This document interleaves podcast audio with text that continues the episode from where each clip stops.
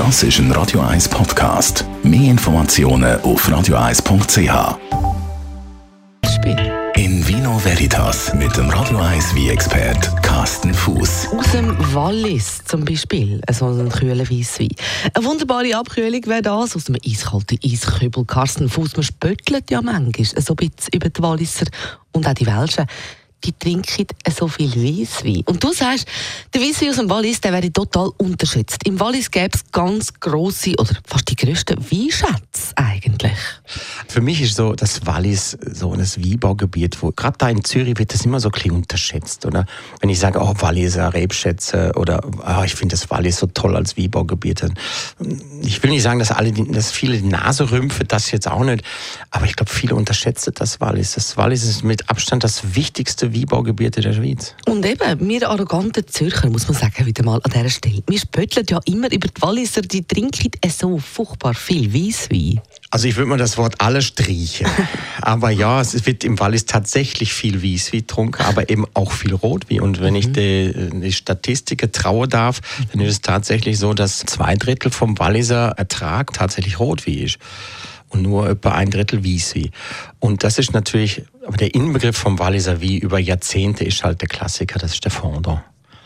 Und der Fondant, das ist der, der Begriff, ist eigentlich, die Trubesorte ist eigentlich Schassler.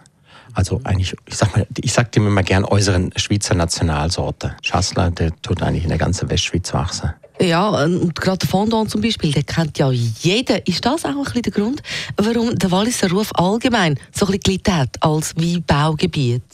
Ja, hat schon gerade bei der Älteren, ich sag mal so, ich sag mal Ü50, ähm, hat schon ein bisschen so einen negativen Touch. Man hat so dass die Wie-Krise aus der 80er Jahre noch im Kopf, so 82, 89, wo so Überproduktionen geht. Das hat man vielleicht noch in der Köpfe. Bei der Jüngeren spielt das gar keine Rolle, es interessiert die doch nicht mehr. Und, aber das Wallis hat so unglaubliche Vielfalt an Rebsorte. Das hat kein anderer Wiebaukanton in der Schweiz hätte das. Ich würde sogar behaupten, dass einige Wieländer nicht so viele Rebsorte haben wie das Wallis. Im Wallis werden über 60 verschiedene Trubesorte abgebaut. Wir reduzieren Wallis immer gern auf Chasselas, äh, Fondant, auf Pinot Noir und auf Gamay. Aber es hat so viel spannende Sorte. Es hat natürlich fast alle internationale Sorte da. Natürlich gibt es dort auch Cabernet, Merlot ist im Vormarsch.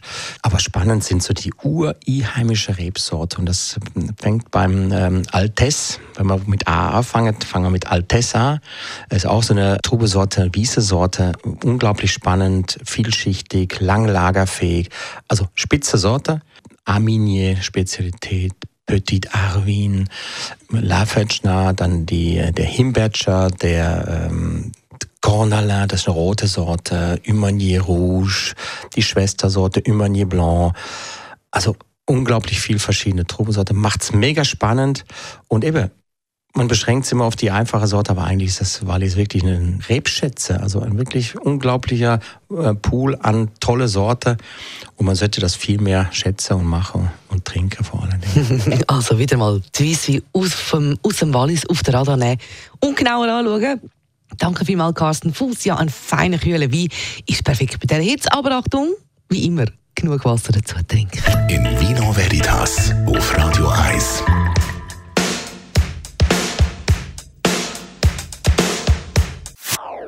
Das ist ein Radio 1 Podcast. Mehr Informationen auf radio1.ch.